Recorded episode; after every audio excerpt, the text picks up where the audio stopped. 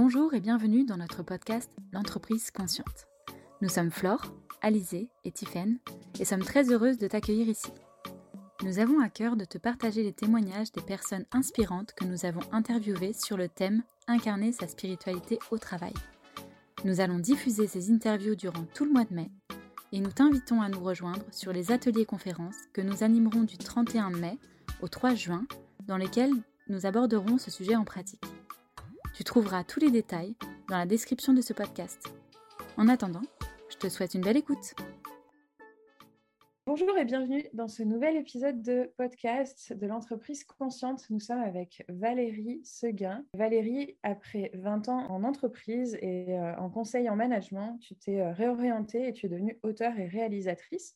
Et tu as notamment réalisé le film L'intelligence intuitive et spirituelle au travail. Ce film a été un peu euh, à l'initiative ou en tout cas euh, aux prémices de l'idée de l'entreprise consciente, que c'est pas forcément des notions euh, que, j'avais associées en tout cas avant, la spiritualité et le travail de manière aussi directe. Et en regardant ton film, j'ai trouvé hyper intéressant d'explorer ce sujet-là. Je l'ai partagé avec Flore et Tiffaine et en laissant infuser euh, toutes les belles idées qui sont relayées dans ton film, nous avons eu envie de créer euh, ce projet de l'entreprise consciente. Donc déjà, merci pour ça. Merci de nous avoir donné euh, cette impulsion, cette inspiration. Valérie, je vais te laisser te présenter avec tes propres mots, nous, en dire un petit peu plus sur qui tu es. Eh ben, merci de m'accueillir sur votre podcast, j'en suis honorée. Effectivement, moi j'ai travaillé 20 ans en grande entreprise, dans, le conseil en management. C'est par passion euh, pour la spiritualité, pour ce sujet, que je suis devenue réalisatrice. Ce n'était pas du tout mon métier. Euh, j'ai appris en faisant les films. Ce film-là euh, sur l'intelligence intuitive et spirituelle au travail, c'est le quatrième film. Et juste avant, j'avais fait le film L'âme, comment se relier, comment aller à la rencontre de son âme qui en fait est un complément quelque part de ce film sur le travail parce qu'il présente les pratiques, il présente le chemin spirituel. Alors que dans l'intelligence intuitive et spirituelle, ce sont surtout des témoignages de managers et de gens en opérationnel qui parlent de comment est-ce qu'ils appliquent cette spiritualité euh, dans leur travail. Et à la fin de ce film L'âme, il y avait déjà quelques minutes sur euh, comment la spiritualité fait son entrée dans le monde professionnel. Et au départ, je me suis dit, je vais prendre ces quelques minutes et je vais le muscler avec des témoignages de dirigeants. Et en fait, j'ai eu tellement de témoignages euh, passionnants que euh, j'en ai fait un vrai film. Voilà, mais au départ, j'avais prévu de faire un petit court métrage. Et puis aussi, je dirais que euh, ce dernier film a été très fluide dans sa réalisation. C'est-à-dire que j'ai mis six mois à le faire, alors qu'à d'habitude, je mets au moins un an à faire un film. Et je pense que c'était le moment, en fait. C'est le moment, je pense, pour parler de ce sujet. Euh, d'ailleurs, euh, l'Europe vient de, financer un projet pour développer les CES, ce qu'ils appellent les CES skills, c'est sensoriel, donc corporel, émotionnel, spirituel, qui sont nécessaires pour, par exemple, résoudre euh, des problématiques complexes et avoir accès à son intuition et à la créativité. Donc, ils ont envie de, promouvoir ça au sein des, universités et des entreprises. C'est soutenu par plusieurs entreprises de renom, la NDRH du Rhône, donc c'est intéressant que voilà, il y a des grands organismes, des grandes institutions qui commencent à euh, mettre le spirituel dans le travail en fait, le mot spirituel dans le travail. Et euh, ma vision en fait de, la spiritualité et du mot spirituel, pour moi la spiritualité, il y a deux axes. Il y a à la fois un chemin intérieur de rencontre avec, bah, avec son cœur, avec son âme, permet d'accéder à un espace de paix et de confiance et de joie à l'intérieur de soi. Ça nous donne une force intérieure et puis, il y a un chemin plus extérieur, plus intellectuel, c'est-à-dire plus intellectuel dans le sens où on va essayer de réfléchir et de se poser des questions et, de trouver des réponses sur qu'est-ce qu'il y a au-delà de notre réalité euh, terrestre, de notre réalité matérielle. Ça veut dire, y a-t-il une vie après la mort? Euh, D'où venons-nous? Pourquoi nous sommes-nous incarnés sur Terre? Voilà, donc aujourd'hui, il y a des éléments de réponse. Il y a, il y a tout un courant scientifique qui s'appelle les scientifiques pour une science post-matérialiste, ce sont des neurologues, des médecins, des cardiologues, des biologistes, des physiciens qui sont convaincus euh, qu'il existe une autre réalité et que notre conscience, enfin notre âme, je dirais, énergétique, eux, ils n'utilisent pas le mot âme. Les scientifiques n'utilisent pas le mot âme, ils utilisent le mot conscience, que cette partie en nous énergétique continue à vivre après la mort et qu'elle, évidemment, elle vivait avant la vie. Et c'est d'ailleurs, ça a été le thème de mon premier film, Et si la mort n'existait pas, qui est en gratuit sur YouTube et qui présente toutes ces études scientifiques sur cette partie invisible, sur cette partie matérielle. Pour moi, le chemin spirituel, c'est un double chemin, à la fois intérieur et extérieur. Génial, merci. beaucoup Valérie pour euh, ces premiers mots déjà qui, éclairent le, sujet. Tu mentionnais dans ta réponse qu'il euh, y avait beaucoup d'entreprises, même de renom ou euh, d'associations de RH qui s'intéressent au sujet de plus en plus. Est-ce que tu as une explication ou un ressenti sur pourquoi maintenant? Parce que à la fois il y a une perte de sens, il y a une perte de valeur dans notre société. Les jeunes aussi. Par exemple, mon film a été montré euh, dans des colloques sur le futur du travail, dans des colloques RH, et on me dit bah, c'est euh, une réponse à la grande démission, c'est euh, l'attente des générations actuelles et futures. En fait, ce besoin de sens, ce besoin de, valeur, ce besoin de travailler autrement, ça c'est une chose. Et aussi, il y a l'intelligence intuitive. C'est aussi développer son intuition, développer sa force intérieure donc il y a aussi, pour soi, c'est quand même une intelligence exceptionnelle qui nous apporte une paix intérieure et, une joie intérieure. Et c'est un espace de confiance en nous à laquelle on peut se connecter, euh, qui est accessible à tout moment. Donc ça, ça nous apporte une grande liberté. Et dans notre société actuelle, c'est quand même euh, essentiel, c'est quand même énorme hein, d'avoir ça. Et euh, lorsque tu partageais euh, sur cet espace justement de connexion à soi, toi dans ta vie, dans ta vie personnelle, à quel moment la spiritualité est entrée dans ta vie? De quelle manière elle est entrée dans ta vie? Mon éducation m'a fermée à tout ça. je viens d'une famille qui est complètement athée et complètement fermée à la spiritualité. Moi-même, j'étais complètement fermée à tout cela. J'étais très sportive. Et quand j'ai eu 28 ans, j'ai eu des problèmes de genoux. J'ai commencé à avoir des problèmes de genoux. J'ai eu un genou multi-opéré euh, que la médecine classique n'arrivait plus à soigner. Et je devenais vraiment euh, quasiment handicapée. J'avais vraiment du mal à marcher. C'était vraiment problématique. Très handicapant. Une amie m'a dit Viens voir ma magnétiseuse. Et je lui dis euh, Non, hors de question. Pour moi, c'est des charlatans. J'y crois pas du tout. Et puis j'étais tellement désespérée qu'au bout de quelques mois, j'ai fini par y aller. Et cette magnétiseuse m'a enlevé toutes mes douleurs. On est quand même 25 ans plus tard et je marche sans aucun problème je n'ai plus jamais eu de douleur, donc c'était bien quand même un problème énergétique. Et elle me dit, vous aviez une cassure du corps énergétique euh, au niveau du genou, et le corps énergétique, pour moi, c'est l'âme. Et peut-être ce qui vous arrive aujourd'hui, c'est peut-être un message de votre âme pour vous commencer à vous occuper d'elle. comme cette femme m'a enlevé toutes mes douleurs, je lui ai fait confiance, car elle m'a dit, vous devriez commencer à voir si vous êtes sensible aux choses de l'âme. Vous devriez lire, étudier, voir euh, voilà, si ça vous intéresse comme sujet. Et elle a eu raison, en fait, parce que ça m'a passionnée voilà, je suis rentrée effectivement dans un chemin spirituel de connaissance, de connaissance de soi. De, voilà, j'ai eu beaucoup de livres, mais j'étais pas tournée vers euh, l'invisible, j'étais pas tournée vers, euh, vers l'au-delà. Euh, c'était surtout une recherche intérieure de, paix et de joie intérieure, de bien-être, je dirais, de plénitude intérieure. Puis, il y a huit ans, mon père est décédé, et là, je suis passée à une autre étape parce que mon père, en décédant, m'a envoyé énormément de signes, quelque part me prouvant qu'il continue à vivre sous une autre dimension énergétique. Ça a vraiment déclenché une autre étape dans mon parcours. Et à partir de là, j'ai voulu témoigner parce que, parce que je me suis dit que c'est tellement important de, savoir qu'il n'y a, a, pas que cette vie terrestre. Et j'ai fait donc un premier livre, trois jours et demi après la mort de mon père. Et en faisant ce livre et en faisant cette, toute une enquête auprès de scientifiques, parce qu'à la base, j'étais une rationnelle, donc j'ai enquêté auprès de scientifiques. C'est comme ça que je me suis aperçue qu'il y avait tout un courant de, scientifiques qui étaient convaincus qu'on continue à vivre après la mort, sous une forme énergétique. Et j'ai fait un premier film pour leur donner la parole parce que ce n'est pas connu du grand public. Et pourtant, c'est tellement essentiel. C'est pour ça d'ailleurs que ce film est en gratuit sur, euh, sur YouTube. Voilà. Et puis après un film, bah, j'ai poursuivi avec un deuxième sur la mort également, c'est-à-dire euh, et si la mort n'était qu'un passage, comment s'y préparer? Parce que si effectivement il y a un passage vers un autre monde, que nous apprennent toutes les expériences aux frontières de la mort euh, sur ce passage, ou comment aussi accompagner quelqu'un, comment vivre aussi un deuil différemment? Et j'ai poursuivi avec un film sur l'âme, et puis ce dernier sur l'intelligence spirituelle et intuitive au travail.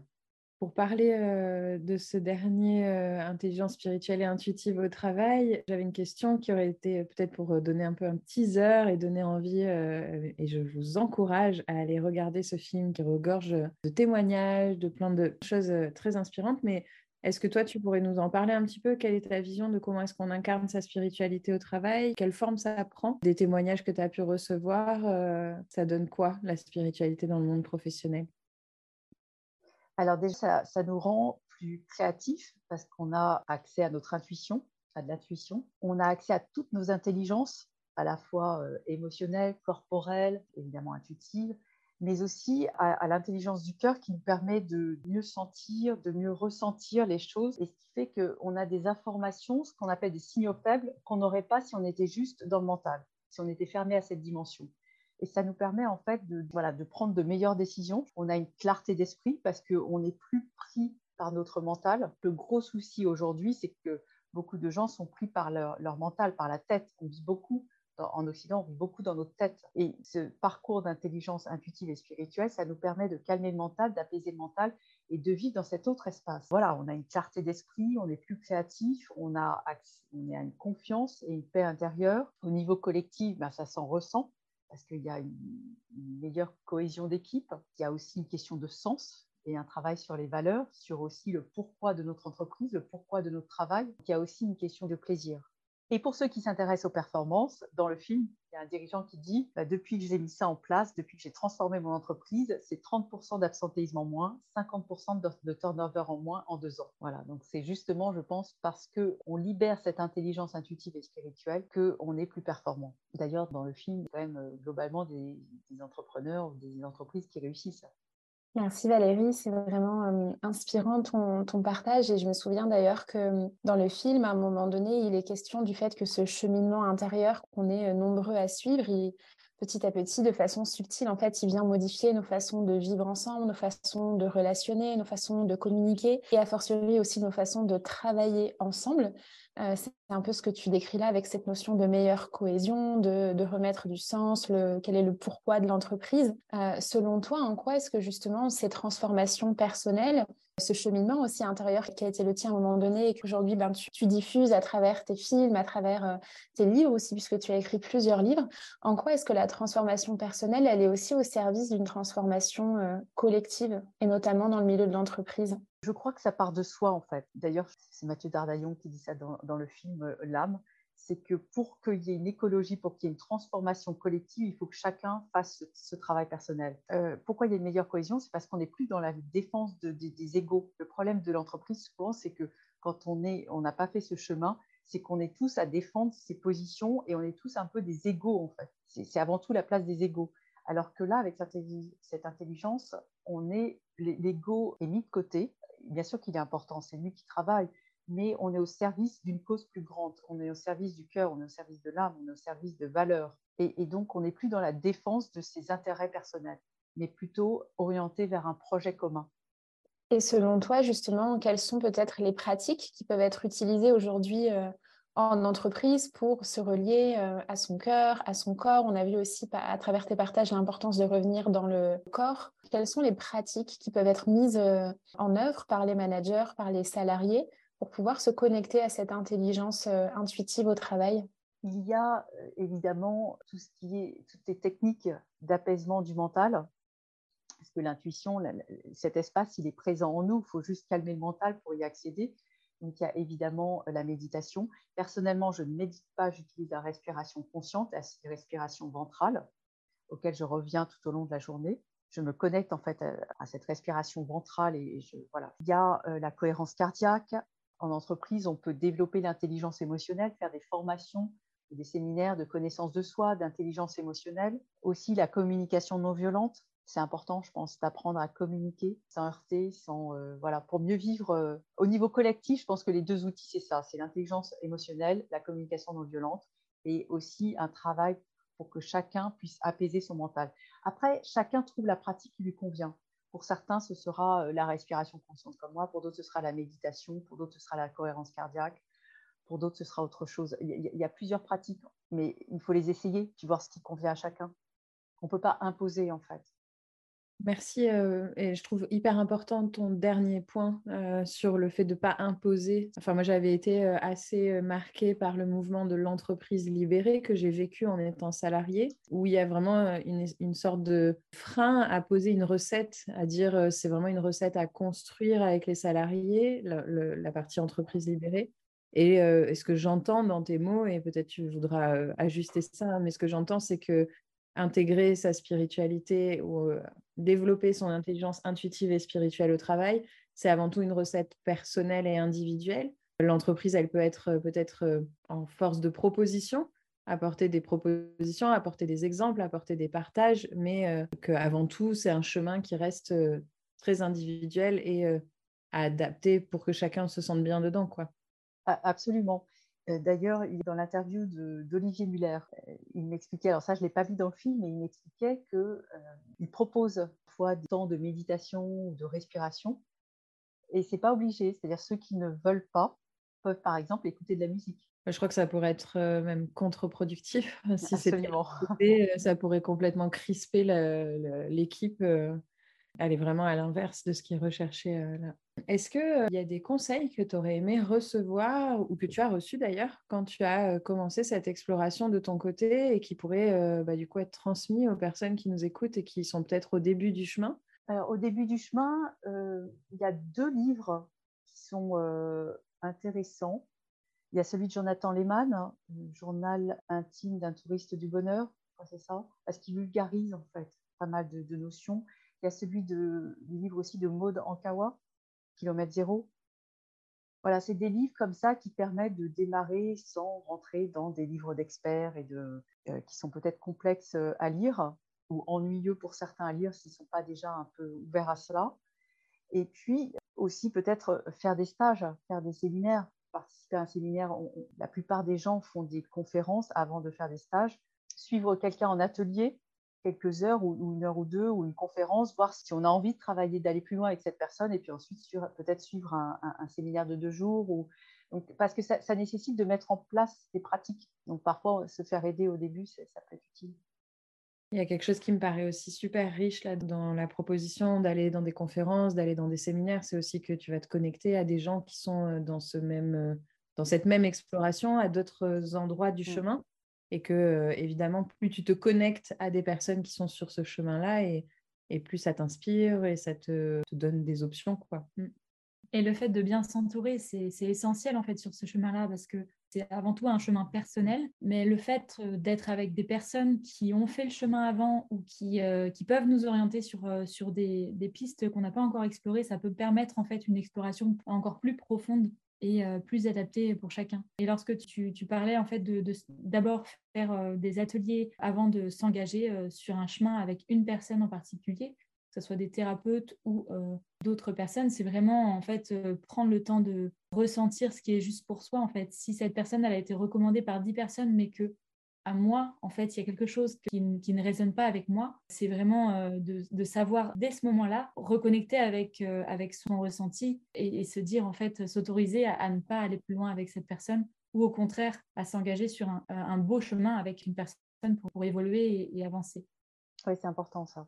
J'aime aussi beaucoup euh, dans ton partage, Valérie, cette, euh, cette notion pour les personnes qui démarraient, hein, de ne pas forcément plonger tout de suite dans des lectures euh, d'experts, mais de revenir sur des ouvrages qui sont peut-être plus accessibles, notamment avec le kilomètre zéro, le journal intime d'un touriste du bonheur que tu cites.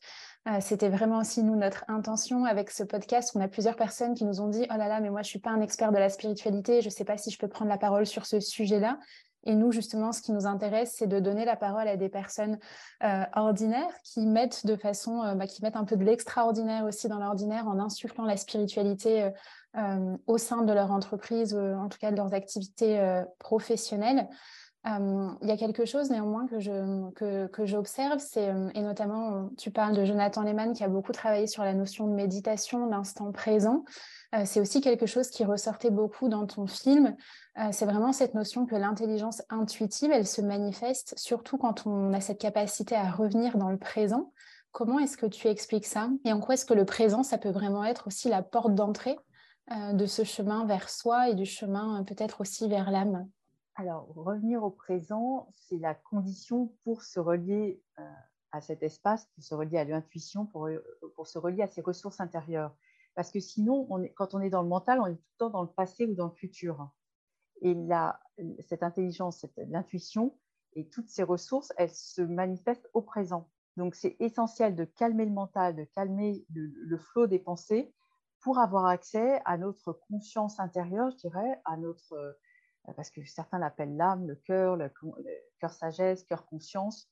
On y accède au présent. D'ailleurs, elle est tout le temps là, en fait c'est une fois qu'on a calmé le flot des pensées qu'on y a accès, qu'elle s'ouvre à nous. On n'a pas le choix, en fait, d'être présent. Très clair. Euh, j'ai une question pour toi et euh, sans toi libre euh, de pas forcément l'explorer si tu penses qu'elle n'est pas juste. moi, je me suis questionnée dans le projet, l'entreprise consciente, sur notre difficulté à identifier des invités hommes. on a eu très très facilement en tête plusieurs femmes qu'on pourrait interviewer sur le sujet. On a sollicité quelques hommes parce qu'on a quand même eu quelques idées, mais on n'est vraiment pas sur un équilibre dans le, dans le ratio. Donc, je me questionne si c'est quelque chose que tu observes aussi et si tu as peut-être un ressenti par rapport à ça. Peut-être justement, ce, ce dernier film, le public était plus féminin, mais avec ce dernier film, j'ai un public qui est moitié-moitié, moitié homme, moitié femme. Et donc, le fait de toucher à la sphère professionnelle, euh, en tout cas, toi, ce que tu observes, c'est que tu vois. Euh, maintenant, il y a un mixte. Ok. C'est 50-50. Valérie, est-ce qu'il y a une question que tu aurais aimé qu'on te pose et qu'on ne t'a pas posée? J'ai envie de vous demander à vous, comment êtes-vous arrivé à la spiritualité? Merci pour la question. donc, pour les auditeurs, euh, il y a un podcast où on, prend la parole là-dessus plus en détail, mais si on doit te répondre euh, peut-être de manière euh, courte, je dirais que pour moi, la spiritualité a toujours été intégrée. J'ai toujours eu... J'étais une, petite fille assez... On, me qualifiait de mature, mais je ne sais pas trop ce que ça veut dire, mais c'était vraiment à me poser des questions un peu en profondeur, à questionner le sens de la vie, le sens de voilà, pourquoi, pourquoi telle personne vit telle situation et pourquoi moi je suis dans un milieu qui peut être peut-être plus privilégié. Qu'est-ce qui a fait que mon incarnation euh, a choisi d'être à cet endroit-là? Et je ne suis pas du tout dans une famille euh, qui m'a amené non plus sur la spiritualité. Il y avait de la religion euh, catholique, mais pas du tout de notion, ou en tout cas pas de notion affichée de spiritualité. Et donc, ça a toujours été plus ou moins présent. J'ai l'impression que je l'ai éteint un petit peu à un moment donné en me disant que ce n'était pas très sérieux euh, et qu'il fallait euh, rentrer dans un moule de sérieux du salariat, de, euh, finalement la vie n'est pas un jeu, c'est sérieux, il faut, il faut prendre ce rôle-là. Et je suis bien contente d'avoir renoué avec cette partie que moi je considère vraiment la partie spiritualité. Pour moi, elle est à la fois très sérieuse et à la fois très amusante. J'aime beaucoup, je trouve que c'est magique, que ça, ouvre plein de choses, que ça ouvre les possibles aussi. Et, du coup, je suis vraiment contente d'avoir euh, cette dimension dans ma vie et dans ma vie professionnelle aussi. Eh bien, pour ma part, euh, la spiritualité est entrée euh, dans ma vie avec, lors de mon premier voyage. En fait, j'ai vécu une vie très normée. j'ai fait des études et, et j'ai dû partir à l'étranger pour pour euh, faire un stage au Pérou. Et, euh, et là, j'ai vraiment découvert un tout autre monde. Euh, et, j'ai compris et ressenti pleinement qu'un nouveau chemin s'ouvrait et, que enfin, ça a ouvert vraiment un, un, énorme champ des possibles. et, j'ai rencontré des personnes qui m'ont permis de, de voir les choses différemment, de me connecter de me connecter à ce que je ressentais profondément. Ça a comme rallumé euh, la magie à l'intérieur de moi. Et je pense que cette magie, je l'avais éteinte euh, euh, pendant très longtemps. Et, ça, c'est là où je me suis vraiment autorisée en fait à, à, ressentir et vivre, faire en fait faire vivre cet enfant intérieur qui était très profondément caché pendant toutes ces années. Et en fait, au fil des voyages, parce que finalement, je ne me suis pas arrêtée après mon stage, je suis repartie. Et au fil des voyages, euh, euh, les années qui ont suivi, ça a été vraiment euh, une ouverture de plus en plus grande sur le monde spirituel et, sur toutes les perceptions que, que je pouvais avoir de ce monde-là. Et de mon côté, ça a été c'est quelque chose, c'est un sujet qui est arrivé très tôt dans ma vie, mais par un, angle euh, pareil, un peu, euh, un peu détourné, puisque comme toi, Valérie, moi j'ai grandi dans une famille qui était profondément athée, où la religion c'était tabou, on n'en parlait pas, et c'était pas euh, d'ailleurs un sujet qui était bienvenu sur la table. mais quand j'avais une quinzaine d'années, j'ai ma maman qui a fait un burn-out qui a été très très violent, qui a duré des mois, elle a été hospitalisée. Et en fait, la question du sens au travail, pour moi, elle s'est posée d'emblée. Et très vite, j'ai compris qu'on pouvait très bien avoir fait des grandes études, travailler dans une grande entreprise euh, et avoir coché sur le papier euh, toutes les cases de la réussite, mais pour autant pas être du tout épanoui euh, dans sa vie personnelle et professionnelle. Et donc, je me suis posé la question, bah, qu'est-ce qui, si c'est pas ça la recette du bonheur, du coup, qu'est-ce que c'est? Et je me suis mis en quête de trouver des réponses, à la fois sur le volet professionnel, mais aussi sur le volet personnel.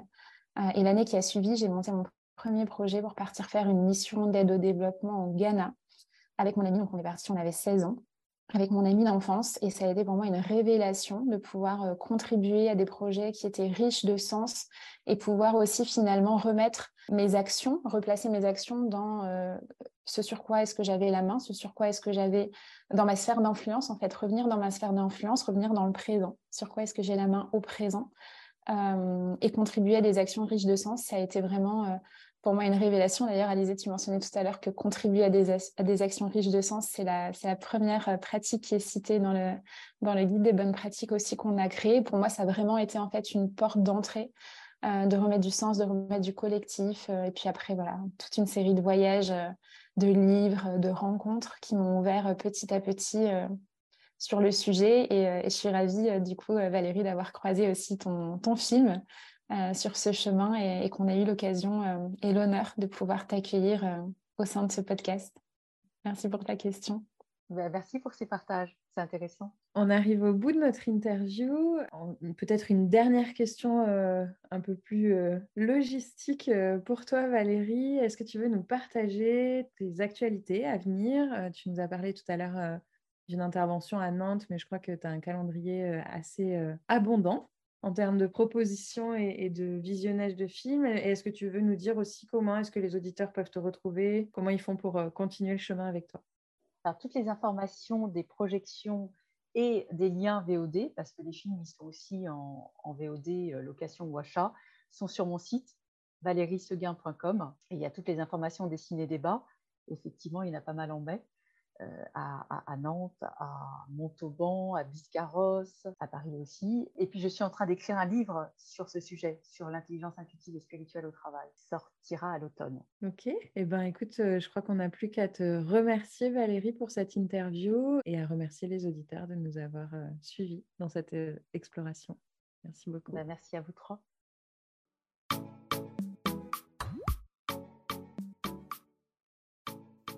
On espère que cet épisode t'a inspiré. Tu peux d'ores et déjà télécharger le guide des bonnes pratiques que nous t'avons concocté, dans lequel tu trouveras des pistes inspirantes pour avancer sur ton chemin personnel. Et si tu souhaites explorer ce sujet en live avec nous, nous t'invitons à nous rejoindre sur les ateliers conférences que nous animerons du 31 mai au 3 juin, dans lequel nous aborderons ce sujet en pratique. Tu trouveras tous les détails dans la description de ce podcast. Tu peux nous retrouver sur LinkedIn et Instagram sur la page L'entreprise consciente pour retrouver toutes les informations concernant ce podcast et le cycle d'ateliers conférences. À bientôt!